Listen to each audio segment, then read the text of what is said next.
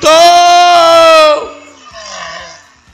tô fazendo vitamina pro Pierre. Tô fazendo vitamina. Ele, que é o, o açaí da penha, vai passar aqui hoje para acompanhar as gravações. Pelo menos prometeu. Pediu uma, pediu uma vitamina, um abacatinho para começar o dia. É sexta-feira, galera. E segunda-feira. E segunda-feira, sabe o que que tem? Sabe o que que tem? Escuta aqui. É feriado!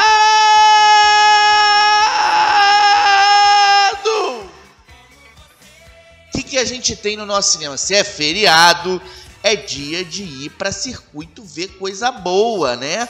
Não adianta ficar dentro de casa escondido, não, porque o mundo está reabrindo. Todo mundo bem cuidado, todo mundo vacinado. Você já vacinou já as duas doses, as três dosinhas? A minha madrinha vacinou! Se você quer se divertir, se você quer ajudar o Brasil a ser um lugar melhor, vai no cinema ver o Marighella seu Jorge em estado de graça sob a direção de Wagner Moura. Agora, o filme para ver no circuito hoje é Pixinguinho, um homem carinhoso. Além do Marighella, é Pixinguinho, um homem carinhoso. Denise Sarraceni, uma diretora de TV com uma vasta experiência, estreia na direção de longas metragens, contando a história desse músico extraordinário que mudou a maneira de se compor melodias de amor no Brasil. Saxofonista, flautista, maestro, enfim, tem seu Jorge de novo no papel central, assim como no Marighella, e Thaís Araújo com ele. Eles vão estar juntos também no Medida Provisória do Lazinho Ramos, que vai estrear aí no fim do mês, provavelmente coadunado com o Dia da Consciência Negra. Então, Fiquemos atentos, tá? O trabalho da Denise é um trabalho de resgatar a memória do Pichininha, de resgatar seus feitos, de resgatar a construção de sua música, de resgatar de uma certa maneira um Brasil que não existe mais. Então, fiquemos atentos aí. Eu vou começar com o Brasil hoje, tem muita coisa brasileira para falar. Pois é, Primeira coisa que eu queria dizer para vocês é o investimento do Brasil no cinema de gênero, o que historicamente sempre foi assim um calcanhar de Aquiles para a gente. Em especial por conta de um certo ranço sociológico que sempre nos proibiu de investir na fantasia, de investir no imaginário, de investir em narrativas que de alguma maneira evocassem o cinema hollywoodiano. Sempre foi um problema. Só que tem agora alguns longas, isso já tem um certo tempo, acho que eu posso destacar desde o Festival de Cannes de 2007, quando a Juliana Rojas e o Marco Dutra explodiram lá fora com um ramo na sequência fazendo longa Trabalhar Câncer, a gente tem um histórico de investimento de filmes nacionais em estruturas de gênero. A gente ainda tem uma certa um certo aporte em gênero como sobrenatural, em gênero como terror. Isso é uma herança já dos anos 60, onde o principal nome dessa vertente no Brasil era José Mojica Marins, era o Zé do Caixão. Então, por conta disso, a gente acabou preservando essa linhagem aí da fantasia, essa linhagem aí do medo. É, que já que eu estou falando de medo, eu queria lembrar que lá no Grajaú tem uma galera que é fã de filmes de terror, principalmente o Celcinho, que hoje cuida do reizinho e faz quibinho e coxinha para a irmã dele, a Aline, que de diminutivo não tem nada, que é uma das maiores geógrafas do Brasil, especialista na discussão e na reutilização de resíduos. Aline Pacheco, você que é sempre citada aqui na nossa na nossa revista do áudio, você e o Reizinho, onde quer que você esteja, bateu aquela fome, come um quibinho no Reizinho do Celcinho. É isso aí. Então, olha só, o que, que a gente tem de mais? Sextou, como vocês podem notar, tá muito louco hoje, hein? É... Globoplay trouxe um aporte interessante nessa linhagem. A vitamina tá quase pronta. Nessa linha, vou tomar de guti-guti aqui. Nessa linhagem do, do cinema de gênero.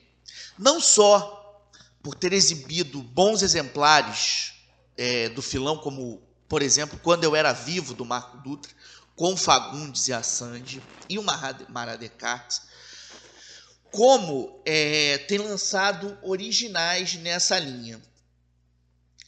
O caso Evandro, que é um documentário, é, é um documentário que já flerta com a vereda do horror, ao discutir uma questão de um sumiço que está ligado a uma questão de seita, enfim, tem todo um mistério por trás. Então, é quase um doc suspense que está lá na, na Globoplay. Só que essa semana, eles acabaram de lançar um filme chamado Lacuna, que é um exemplar da melhor qualidade do investimento do Brasil do gênero e entra como um original Globoplay.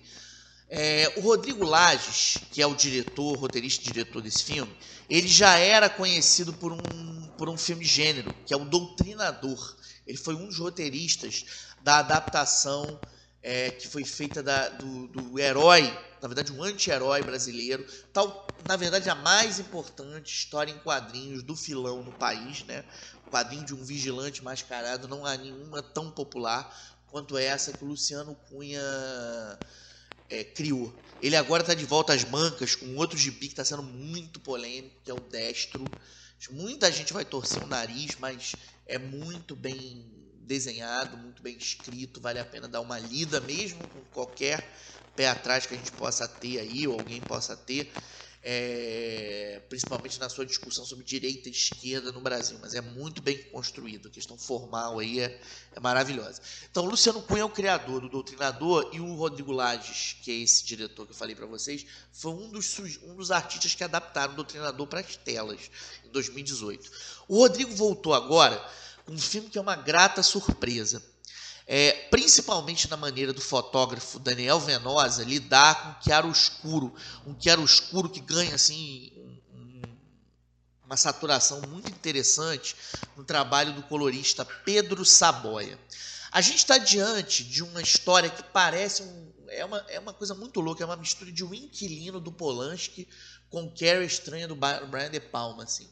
É, e é engraçado porque ele chega ao Brasil no momento que a streaming-esfera está se voltando muito para esse filão, vídeo Fio Invisível da Netflix, da Cláudia Lhosa, que é um filme sobre também sobre esse universo é, do, do, que a gente chama de extraordinário. O que, que é o extraordinário? Extraordinário é o termo que a gente usa para qualificar narrativas de mistério quase sempre ligadas ao fantástico, onde essa fantasia a gente não consegue explicar.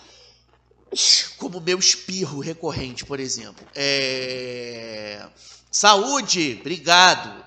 É o seguinte: no sobre... quando a gente tem um sobrenatural, o sobrenatural é uma fonte que vem além da natureza, além do universo dos, dos, dos seres humanos, mas a gente consegue dizer de onde ela vem, a gente consegue explicá-la. É, por exemplo, se você tem um, tem um dispositivo que ele pode ser entendido. O Jason, por exemplo, ele aparece toda sexta-feira 13, porque numa sexta-feira 13 ele foi morto, ele morreu afogado num lago, Crystal Lake, porque uns jovens não deram atenção para ele. Então ele vai se vingar. Em parte essa vingança acontece porque a mãe dele transformou ele numa espécie de espírito zombeteiro da vingança. O Fred Krueger, por exemplo, é um sujeito que foi queimado vivo e ao chegar no além ele fez um pacto para ele atazanar os sonhos das pessoas que o queimaram e dos seus satélites. Então, assim, existe uma explicação. Nessa narrativa do extraordinário, que aparece até na literatura, na verdade começou na literatura da fantasia, é, ela está, por exemplo, na obra de um, de um escritor muito interessante brasileiro, como Santiago Nazarian, por exemplo, é, autor de Neve Negra, enfim, é, Feriado de mim mesmo. no extraordinário você não explica de onde vem a fonte. Tem uma esquisitice acontecendo. Você não sabe se aquilo é um ritual satânico, se aquilo é manifestação de um demônio, se aquilo vem do espaço, se aquilo vem de uma magia. O que que vem? Como é que se, como é que se qualifica aquilo? Não tem uma explicação. E é um pouquinho isso que acontece com Sofia e Helena, as protagonistas de Lacuna, que é esse filme do Rodrigo Lage, que tá na Globoplay, tá? Vale a pena dar uma passada lá. A Sofia é interpretada por uma inspiradíssima Lorena Comparato e a Helena fica com a Kika Kalash também muito bem assim. É, o que, que acontece? Entre elas já havia uma dor em relação ao sumiço do pai, sumiço, morte, enfim, não precisa entrar muito em detalhes. É, elas duas vivem juntas num esquema de sororidade dentro de todas as estranhezas que a mãe sempre demonstrou. E a Sofia é uma mulher que tenta tocar sua vida, é uma jovem, tenta viver o amor. Enfim, tem um pretendente ali que é interpretado pelo Guilherme Prati, que é o ator lá do Motorrad, muito bem, aliás. O que, que vai acontecer? A, a Helena sofre um acidente e quando ela é está passando pelo calvário hospitalar, está sendo cuidada, ela já começa a demonstrar umas estranhezas que vão além da curva. E quando ela volta para casa, ela tem umas maluquices, por exemplo, ela começa a se morder e comer parte do próprio corpo. Ela vaga pela casa olhando para o infinito, ela fala uma língua morta que ninguém sabe o que é, e ela começa a fazer uns desenhos que parecem um desenho do purgatório do inferno. Isso vai enlouquecendo a Lorena com Parato, a personagem da Lorena, e faz um convite para que ela procure um ex-padre, interpretado pelo Charles Fricks, ator que fez Quase Memória do Rui Guerra e fez um enorme sucesso no teatro com Um Filho Eterno. É um ator monumental mesmo. Então, assim, ele vai tentar explicar o que está acontecendo dentro do limite que essa narrativa do extraordinário pertence.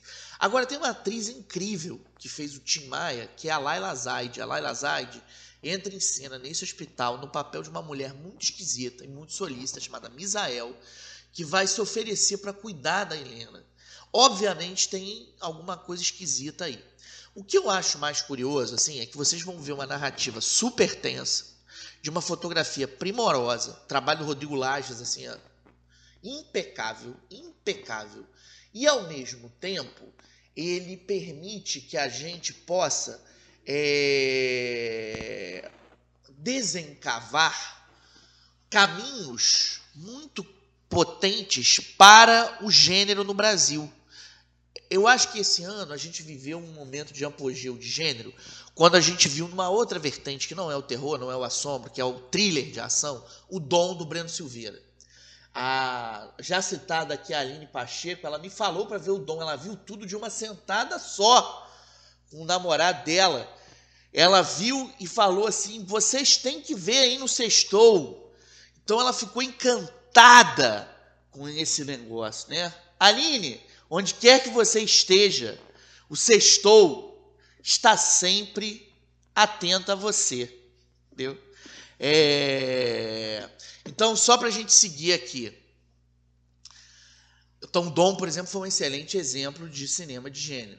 É... Recentemente, a gente teve no Brasil, tem no Brasil uma série de thriller que segue também uma linha de filão, filão de gênero, que é o Sob Pressão, feito na TV Globo, que está na quarta, quarta temporada, está no Globoplay. A doutora Carolina, vivida pela Marjorie Cristiano, e o doutor Evandro, vivido pelo Júlio Andrade, viraram assim heróis brasileiros, é, criaram um bordão incrível, né? Que ninguém morre no meu plantão. E agora a gente está vendo na streaming esfera o Brasil investir muito bem nisso, como, como a gente vê aqui com Lacuna. Tem uma outra, uma outra referência que eu queria dar para vocês, muito, muito interessante, que é a, a chegada de um festival é, que é o Rio Fantastic, que é um evento que um crítico brasileiro muito poderoso, que é o, o Mário Abad, sempre sempre promove, é, colocando quase sempre o Carlos Primati, outro grande crítico, talvez o maior especialista brasileiro em terror, para fazer a curadoria. Esse ano eles vão bombar o Estação Botafogo de 24 a 28 de novembro. Queria deixar toda a nossa solidariedade aqui ao Grupo Estação. Essa semana circulou aí a notícia de que eles estão correndo risco de despejo por conta de uma ação ligada ao Grupo Severiano. Então, boa sorte para vocês. O Rio Fantastic é hoje o principal, a principal vitrine é uma, uma das principais vitrines de cinema de gênero nas Américas. E esse ano eles vão homenagear, todo ano eles têm um homenageado. Esse ano é o escritor e roteirista Rafael Montes, um especialista no suspense. É... Os livros dele já venderam cerca de 100 mil cópias no Brasil e ele já foi traduzido para 10 idiomas. O seu livro mais é, aclamado é Uma Mulher no Escuro, pelo qual ele recebeu o prêmio Jabuti na categoria romance de entretenimento. Assim, e é um escritor primoroso. O que, que a gente tem aqui de mais potente que eu queria destacar nesse Fantastic desse ano? A gente tem é, na seleção o Carro Rei, que foi representou o Brasil em Roterdã e ganhou o prêmio de melhor filme, o quinto de melhor filme no Festival de Gramado. A gente tem um filme muito interessante chamado As Almas que Dançam no Escuro do Marcos de Brito, com Paulo Vespúcio, um super ator que merece uma, uma, sim, uma visibilidade.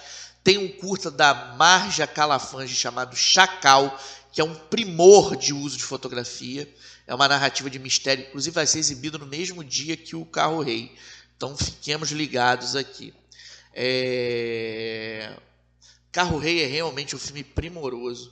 Tem um trabalho magnífico do, do Matheus Nachergali. E olha, um filme que me surpreendeu totalmente aqui é Veneno, de Cauã Oliveira, que é uma história de patroa empregada, super tensa, que envolve um ratinho. No Reizinho, onde trabalha o Celcinho, não tem ratinho, porque o Celcinho, ele luta taekwondozinho e ele mata os ratinhos. Mata não, some os ratinhos, não vamos usar esse termo. Sociedade Protetora dos Animais está no nosso encalço por conta dele, daquele ser sobre quem a gente não pode mais falar. Ele que gravita pelas esferas da penha. O Pierre sabe quem ele é. O outro ouvinte mora aqui do Sextou, Fábio Luiz Costa Jardim, que está de volta ao nosso aconchego, também sabe quem ele é. Aquela criatura licantrópica que vaga pela Rua Aurora. GPR é o seu nome. Quando adolescente, ele foi abordado por um motorista de Kombi que o chamou: Ei, rapaz, venha cá. Ele foi e tomou um soco na cara. O cara disse para ele: Vai apanhar porque é muito esquisito. No seu aniversário, ele vai ligar para você, ele, GPR, e vai dizer: Parabéns, Rodrigo Fernandes da Fonseca, no caso eu. Você está um ano mais perto da morte. Por conta desta criatura e sua periculosidade, o sextou. Não pode mais mencionar de uma maneira jocosa criaturas do seu tipo, nem o ratinho. Mas o ratinho não mora no reizinho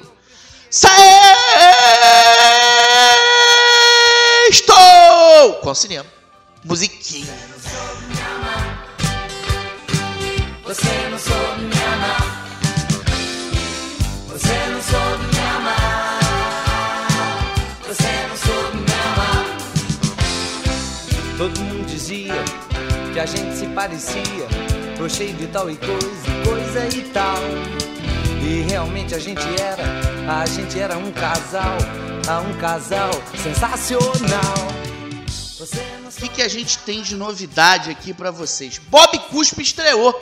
Bob Cuspe estreou. O que, que vem a ser esse raio de Bob Cuspe, minha gente? É o seguinte: nos anos 80, Arnaldo Angeli Filho criou um personagem que era o punk da periferia de São Paulo. Esse personagem ele se tornou uma espécie de mito da do escárnio, da resistência dentro de uma obra que criou personagens como, por exemplo, a Rebordosa, os Escrotinhos, o Woodstock. Muitos desses personagens já tinham ido antes para o cinema.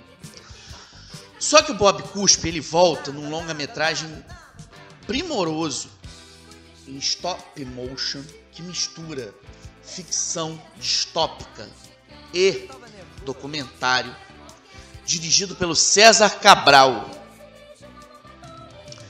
É, chama Bob Cuspe Nós Não Gostamos de Gente. E é um trabalho memorável dele. É, o César Cabral, ele já tinha sido um sucesso, feito sucesso no Festival de Sundance com Tempestade. Ele ganhou vários prêmios com esse filme. E ele já tinha feito Angeli The Killer pro, pro canal Brasil. O Bob Cuspe é uma novo, novo mergulho dele na obra, do, tem um subtítulo. Bob Cuspe, Nós Não Gostamos de Gente. No mergulho, mergulho da obra, obra do Angeli. Só que esse filme fez um enorme sucesso lá fora, porque ele foi premiado com a, o Prix Contre-Champ, o prêmio da sessão Contracampo do Festival de Annecy, que é uma espécie de cane do festival animado. É, a maneira com que ele brinca com essa, de uma maneira muito sinestésica, com doc e fabulação, lembra um pouquinho um filmaço do Glauber Rocha, que é o Jorge Amado no cinema, de 1977. Só que aqui ele entra no, ele usa toda a linguagem da animação para poder construir a sua narrativa e para poder revisar um pouco o legado que o Angeli deixou, aliás, o Angeli, o, o Laerte, a Laerte, perdão, deixaram na revista Chiclete com Banana, que circulou de 1985 a 1990. Aliás, a Companhia das Letras lançou esse ano todo Laerte, é, que tem a obra dessa cartunista antológica, que virou uma espécie de mito, virou uma espécie, não, virou, acho que ela é a mito no Brasil é, da discussão da identidade trans, enfim, de uma super coragem, e ela tem uma obra maravilhosa. O Chiclete com Banana foi uma revista que chegou a imprimir 110 mil exemplares aí na segunda metade da década de 80. E de uma certa maneira, esse personagem revisa todo o histórico de coragem é, dos, dos intelectuais, dos artistas que fizeram a, a cabeça do César Cabral e ajudaram ele a construir, enfim, a abordagem corajosa de Brasil que ele faz. É, ele conta com um elenco de vozes primoroso, a começar com o Milen Cortais. É o Milen que dá voz ao Bob Cuspe, né? esse punk maluco e corajoso. Qual é a história? O Bob Cuspe vive na cabeça do Angeli, e só que o Angeli ele está interessado em jogar fora toda a sua obra ele está descartando, ele está numa idade que ele não tem apego, ele não tem idade no movimento de vida, que ele não tem apego, ele não tem conexão. É... Isso é muito descrito metaforicamente na entrada de dois personagens que são os irmãos Kowalski, dublados pelo Paulo Miklos. Eles mesmos olham para o Bob e falam: ele não cospe mais, no sentido de que ele já não é mais o mesmo, que tem uma transformação. E essa transformação é uma fúria que o personagem sente diante do desapego do seu criador, diante da maneira, é, é de uma certa maneira, descartável com que seu criador olha para suas crias, sucateando todo um universo de figuras lendárias que marcaram época nas histórias em quadrinhos, né? Então, isso é uma é um mote para que ao mesmo tempo a gente tenha uma narrativa documental que explora o olhar do Angeli sobre o Brasil e sobre o mundo, e sobre o que é envelhecer, sobre o que é olhar, usar óculos escuros o tempo todo, o que é ser um artista da moda, de vanguarda, o que é ser um dos pilares das HQs no Brasil, principalmente no seara das tiras. A montagem é da Eva Randolph, que fez um trabalho é, primoroso assim, de edição, mesclando esses diferentes universos. E tem uma coisa antológica, assim, inimigo, os inimigos do, do Bob Cuspe são os mini Elton Johns que o procuram. Então, a gente... Fiquem atentos aí, esse é um trabalho primoroso que o, o César Cabral traz, num momento que a animação brasileira está se consolidando assim internacionalmente de uma maneira cada vez maior assim. A gente foi indicado ao Oscar com com o Menino Mundo, né? É, do Ale Abreu, a gente ganhou prêmios com História de Amor e Fúria do Luiz Bolognese. Aliás, o Luiz só faz arrebentar mundo afora com seu A Última Floresta, que já foi lançado. É, esse foi um dos filmes que Aline Pacheco, a nossa geógrafa, mais chorou esse ano, hein? E olha que ela chora. É... que mais a gente aponta aqui? É, só para vocês ficarem atentos nas novidades. Ah, falando de animação. Esse ano ainda em Annecy teve meu tio José, um filme que tem a voz do Wagner Moura, do Carrios, é o, o diretor, e é um filme que faz um estudo das sequelas da ditadura brasileira. É, a presença do é um filme baiano, a presença do Wagner Moura é primorosa e vai lembrar que o Wagner é o diretor daquele que se candidata ao posto de blockbuster do ano, já visto por mais de 100, 100 mil espectadores, que é Marighella com seu Jorge. Lembrando de novo, se você ainda não viu Pixinguinha, vai ver. Pixinguinha é um trabalho primoroso é, que está chegando aí ao esse fim de semana ao circuito. Eu estava dando uma olhadinha aqui para preparar as dicas de vocês aqui na Amazon, nas, nos, nos streamings todos. A Netflix lançou Cowboy Bebop de 1998. Eles vão lançar agora uma versão live action desse anime que é deslumbrante, que conta a história de um esquadrão de soldados da fortuna. É, é um dos melhores animes dos últimos 20 anos, assim, disparadamente. E vai ter uma versão agora live action deles. Então acompanhe o original por lá. Que a gente está falando de animação aqui, tá? É, deixa eu adiantar uma dica para vocês. Eu fui pesquisar o que, que tem na, na Amazon Prime. Tem um filme dirigido pelo Joseph Gordon-Levitt, que é um ator monumental. Trabalhou no Lincoln do Spielberg, foi parceiro do Christopher Nolan no Batman Cavaleiro das Trevas Ressurge, no, no Inception. E ele dirigiu uma história muito divertida. No original é Don John, no Brasil é Como Não Perder Essa Mulher. Eu vi esse filme com meu querido amigo Gustavo Gelmini, que está lá na França. Gustavo, abraço, abraço, abraço para você. É, o Don John é um um rapaz obcecado em cinema pornô, que ele fica procurando a mulher perfeita a partir daquilo que ele vê na pornografia. Ele vai arrumar uma namorada, vivida pela Scarlett Johansson, mas obviamente ela vai se incomodar com o jeitão meio truculento dele. Juliane está em cartaz, tem um ator magnífico, é o Tony Danza. Who's the Boss fez essa série aí antológica.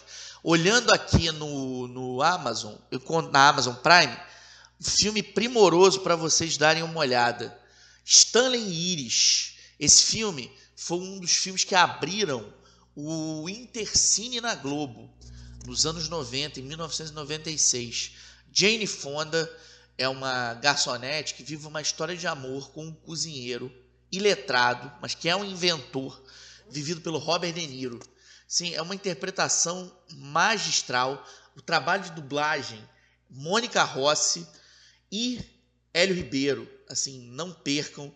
Esse filme é dirigido pelo Martin Reed, foi um dos grandes mestres do cinema americano da década de 70 aí, uma, um, um, diretor que sempre merece é, ser citado. Uma, um, é um diretor que tem uma verve autoral, principalmente na relação, na, na maneira de ele citar relacionamentos e relacionamentos improváveis que ele nunca teve o devido valor na história do cinema. Assim.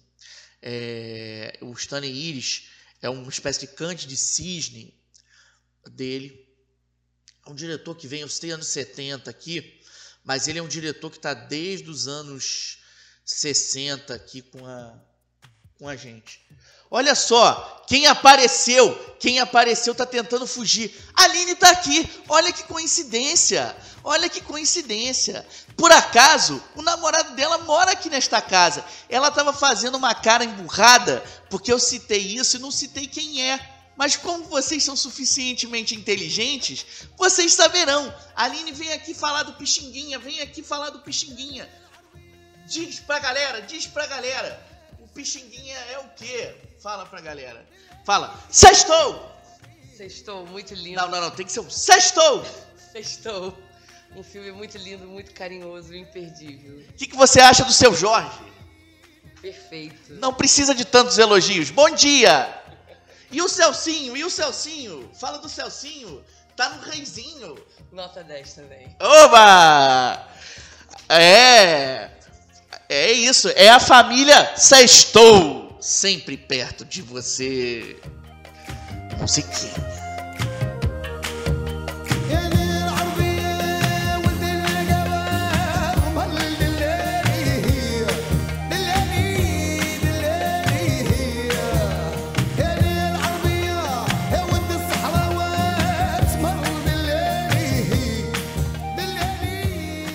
Olha, tá rolando festival em Mannheim, Heidelberg, na Alemanha. Esse festival já septuagenário que celebra a diversidade das estéticas audiovisuais é, tá rolando tanto presencialmente quanto online. É, tem a Pichapong Veracetacu e seu Memória, tem homenagem ao Claude Lelouch, tem Gaspar Noé e seu Vortex, tem grandes filmes que passaram nos festivais internacionais. Tem a- o longa-metragem romeno da Aline Grigoire, que ganhou as- a, Concha de Ouro em San Sebastián, que é o Blue Moon, um dos grandes filmes do ano aqui. Tem um longa espetacular na luta antirracista, que é o Sleeping Negro, é, do, do- que é um filme extraordinário na luta contra a intolerância. É, que vale muito a pena, do Skinner Myers. É, isso é, é- é um dos filmes assim mais potentes aí de 2021, fato, que está fazendo carreira por lá. O Brasil está entrando com alguns, algumas produções, entre elas um filme que eu preciso que vocês prestem muita atenção, chamado lá fora de The First Fallen e aqui de Os Primeiros Soldados. Esse filme é de um sujeito muito querido que filma é, em terras capixabas, em Vitória, que é o Rodrigo Oliveira, Rodrigo de Oliveira. Esse cara foi uma- um pensador aí da crítica nos anos 2000 e ele se lançou como realizador com uma obra muito interessante, principalmente depois de As Horas Vulgares, rodada em parceria com Vitor Grace, o Grace, e ele fez todos os Paulos do mundo sobre o Paulo José, que é um documentário lindíssimo.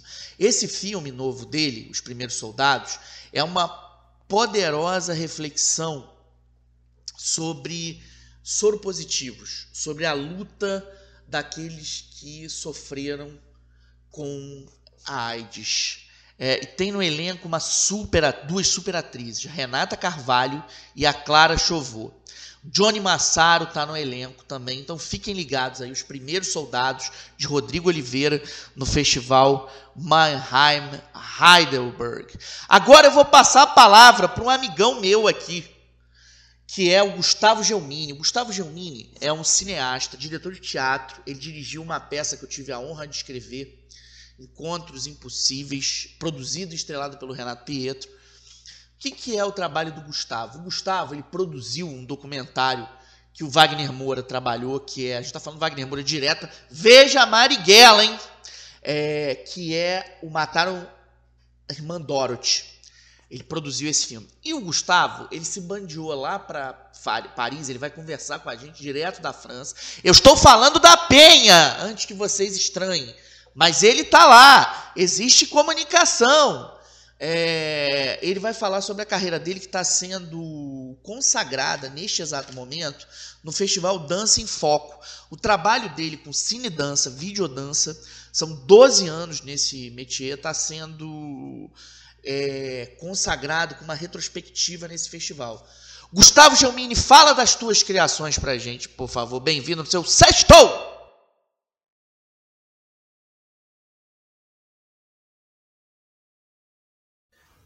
Bom dia, Rodrigo. Mais uma vez, um grande prazer conversar com você, agora aqui no seu podcast, sua nova mídia, né? Você sempre procurando formas de comunicar o cinema, um militante do cinema, né? Especialmente do cinema brasileiro. Então, é um grande prazer. Bom, respondendo a tua pergunta, comecei no cinema documentário em meados dos anos 2000. Eu sou nascido na zona norte do, do Rio de Janeiro, né? Enfim, uma um lugar que, que traz diversos contrastes assim. A gente está ali no meio de, de relações é, entre a pobreza a classe média e a, a, parte rica da cidade que é a zona sul. Então enfim é, por si só se você é atento né nesse nesse espaço é já um exercício documental incrível. E eu digo que eu parti do micro para o macro porque viajei muito o Brasil adentro desde das palafitas da Bahia aos acampamentos sem terra do norte do Brasil. Então, enfim, foi realmente uma experiência incrível para minha formação, mas logo eu saltei para a cena, fui para o teatro e para a dança, que é também a minha formação. E na dança eu acabei criando a, a minha linguagem, a minha forma própria de coreografar, que vem através desse olhar observacional olhar o movimento, olhar a memória de um movimento. Né? E como essa memória de um movimento, essa memória de um corpo que fala, ela pode ser montada na cena. Então, é trazer a memória do movimento para o momento presente, que de certa forma é o pensamento do documentarista. Diria até que é uma certa dança documental. Né? Então, a partir daí, eu comecei a desenvolver um trabalho desde 2016 autoral, tanto de trazer a linguagem cinematográfica, dramaturgia cinematográfica para a cena pelo pensamento da montagem, mas também continuando realizando meus filmes de dança, meus cinedanças, né, que aí é, é o caminho oposto, né? É pensar essa dança para a câmera e que acabou sendo ressaltado nesse momento da pandemia, né? Com um grande baque que a pandemia causou nas artes cênicas, no teatro e na dança, porque os teatros precisaram ficar fechados, tudo acabou sendo muito voltado para o olhar da câmera. Né? Quantas apresentações a gente vê aí sendo realizadas em Zoom, para câmera, ao vivo, gravado, enfim. A, a imagem acabou sendo uma ferramenta de sobrevivência da arte. É, mais do que nunca, eu acabei voltando nesse momento o meu olhar para o cinema, para a abordagem da dança através de uma lente. Hoje eu estou aqui em Paris, eu recebi um, um suporte do Instituto Francês e realizei residências aqui no Cité Internacional das Artes, no Instituto Francês, é, e no Le Saint-Quatre Paris, que é um espaço incrível, assim, onde essa essa comunhão de, de, de artes assim, né, atravessadas é, é muito é, é, muito fértil, assim, sabe? E outro fato interessante também do Saint-Quatre é que ele é um espaço cultural que fica bem entre o centro de Paris, uma zona mais rica, né, e a Bolonheur, o subúrbio de Paris. Daí existe também algo que, que pulsa nesse espaço, que é a expressão artística que vem desse contraste, né, desse contraste social. Algo que me lembra muito a Zona Norte, onde eu nasci, né? Me lembra muito o Rio de Janeiro, inclusive. Daí então eu gravei o cine dança chamado Falta, com o bailarino colombiano Jorge Castanheda, no Sancatre, que é esse espaço cultural aqui em Paris que normalmente recebe milhares de pessoas por dia e por conta da pandemia ele ficou vazio. Então, o Cine Dança trata justamente dessa relação de um espaço que precisa dessa ritualização artística para viver, né? mas que por conta de uma pandemia ele acaba se tornando fechado e, e essa presença desse bailarino quase fantasmagórica, né? se relacionando com esse espaço, buscando esse ritual de estar com o outro. Esse Cinedança e outros vão abrir o festival Dança em Foco, que nesse ano vai ser totalmente online, hoje, às 15 horas, aonde eu vou apresentar uma retrospectiva do meu trabalho desde 2009 até 2021, cerca de 40 minutos de cinedanças, e após vou fazer uma conversa com o diretor do Dança em Foco, Paulo Caldas. Paulo Caldas, inclusive, que é um dos meus primeiros parceiros artísticos com quem eu trabalhei a dança é um grande coreógrafo, carioca. Então, enfim, a gente vai conversar sobre cine dança, mas também conversar sobre dança, sobre criação, sobre parcerias, sobre afeto. Para acessar o Dança em Foco, basta entrar no YouTube, colocar lá Dança em Foco, tem um canal Dança em Foco, e vai estar lá a exibição da minha retrospectiva, as nossas conversas e também de diversos outros criadores de cinedança, não só do Brasil, mas de toda a América Latina. Tem toda uma curadoria especial do Dança em Foco, conectada com vários festivais de cinedança no mundo inteiro.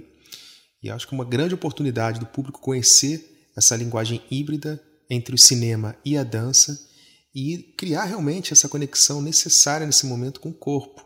né? Não só ler o corpo, né? e se conhecer como corpo, na verdade, né?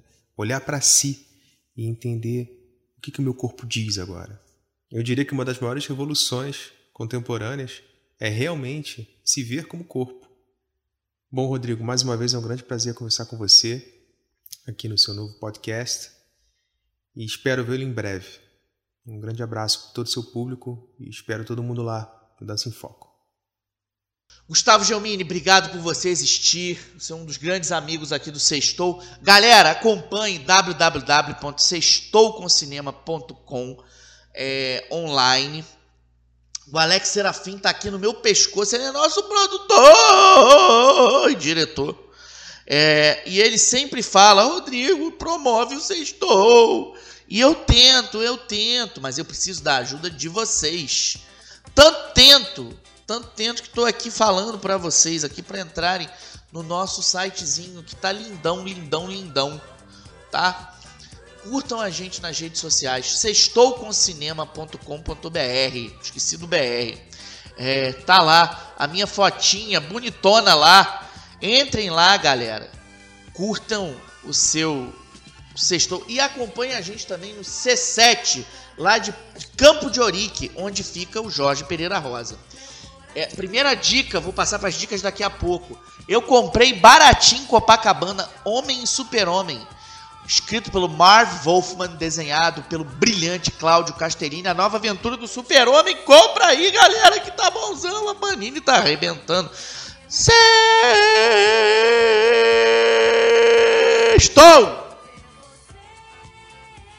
Com cinema.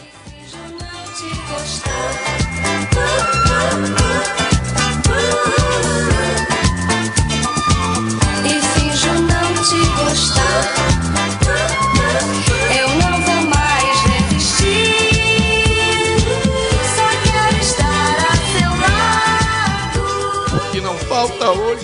Dica. O que não falta hoje é dica. Aqui no seu Sextou!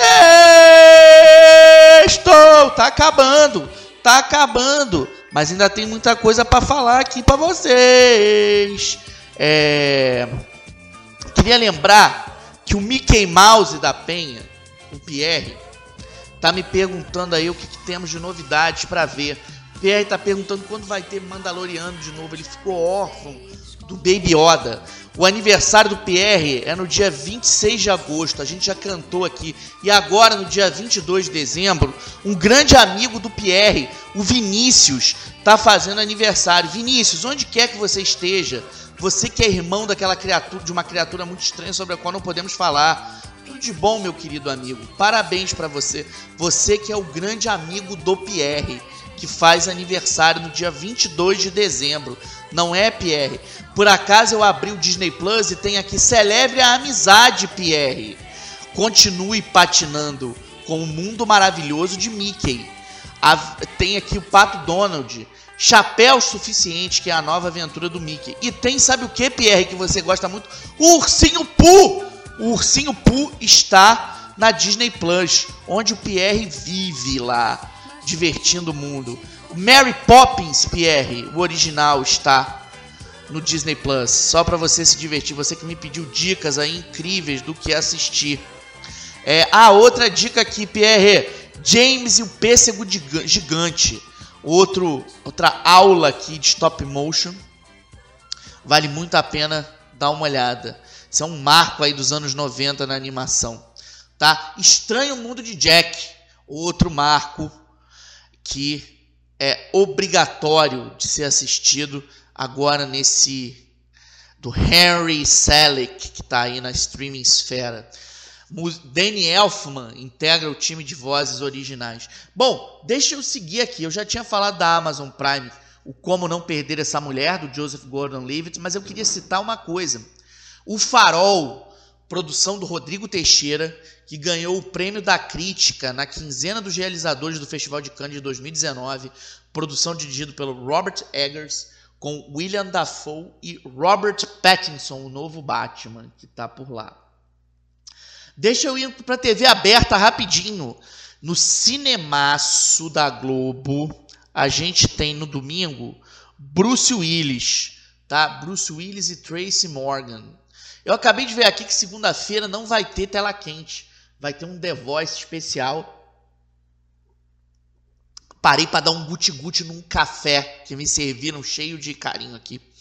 Preciso tomar um, precisava tomar um cafezinho de tanto que eu gritei aqui no seu sextou. Olha, pelo menos na TV, a TV Globo está trazendo duas novelas imperdíveis, né? Nos Tempos do Imperador e Um Lugar ao Sol, que tem as duas queridas minhas, Cecília Janete e a Carla Madeira, entre as colaboradoras, tá?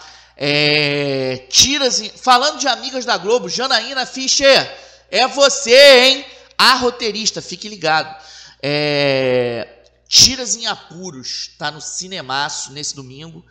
Bruce Willis e Tracy Morgan são dois. São dois. O, o Bruce Willis faz um detetive completamente é, atrapalhado, que vai se juntar para um trapalhão ainda mais abilolado, vivido pelo Tracy Morgan, atrás de uma figurinha de beisebol perdida.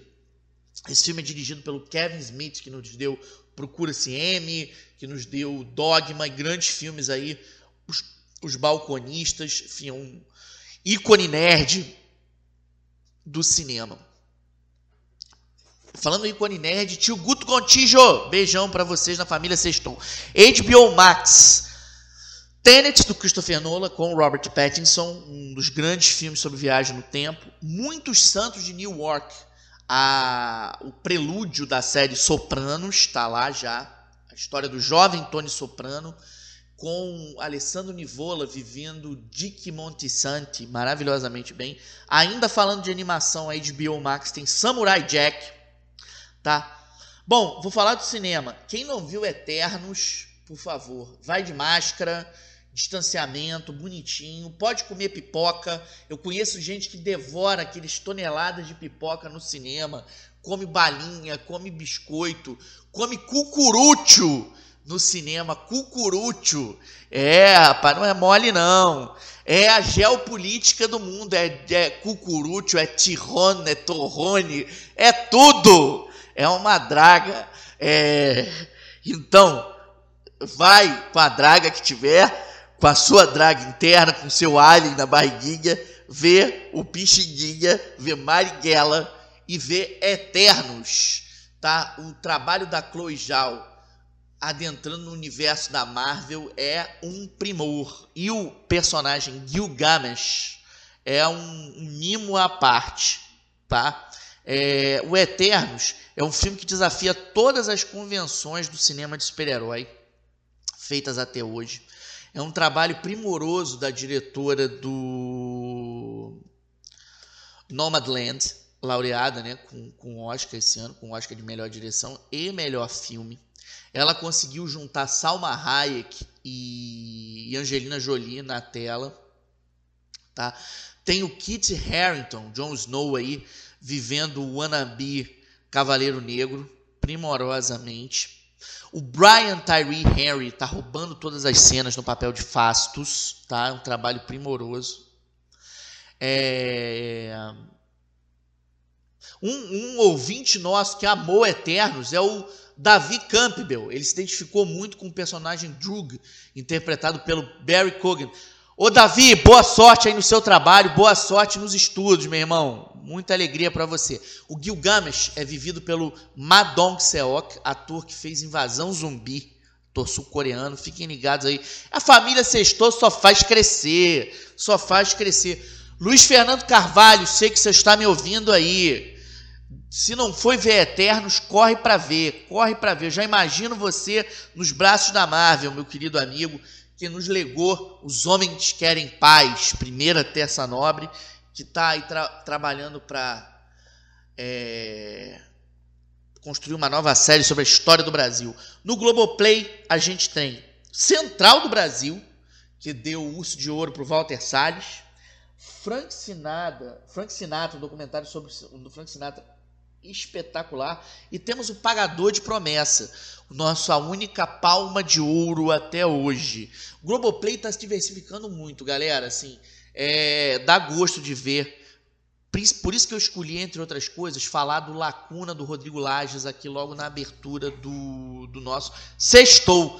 É, deem uma olhada que tem muita coisa muito bacana por lá, tá? Na Netflix eu falei pra vocês do lá do Cowboy Bebop, né, que tá é, mas eu queria deixar uma outra dica de Netflix aqui pra vocês. O Leandro Hassum, que ano passado bombou por lá com Tudo Bem no Natal que vem, é, tá voltando agora com Amor Sem Medida, que é uma versão brasileira de Coração do Leão, tá?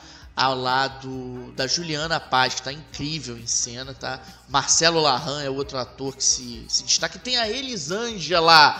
Eu vou terminar esse sextou muito louco com Elisângela cantando pertinho de vocês. Galera, o sextou tá aqui. É um, um toque de um clique. Mas comenta a gente aí. Senão o Alex corta o meu pescoço. E o João também. O filhinho dele, nosso amigo, que é o nosso padawan. Sempre às voltas com seu sábio de luz aqui. Cê... Pierre, se cuida, hein? Cê... Fábio, se cuida, hein? Cê... Vai no reizinho, hein? Sextou com Ah, Salateria Mix da Penha. Salateria Mix da Penha. Bateu aquela fominha, vai aqui no nosso vizinho. Tem saladinha, tem hambúrguer de costela. Se você é daquelas dragas que come cucurucho, é o hambúrguer de costela da Salateria Mix da Penha. E tem aqui na Penha também a fantástica pizzaria Bonfim. Eu conheço gente que come uma pizza de suínos lá, que é uma loucura. É uma pizza com lombinho, é uma pizza com. Como é o nome daquele negócio? Esqueci, esqueci. Palmito. É uma pizza com bacon. É uma pizza com calabresa. É uma coisa que o coração e as veias só agradecem. Salateria Mix da Penha, Pizzaria Bonfim, Reizinho são os nossos patrocinadores. Be... Vou deixar meu coração na curva do seu. Sextou!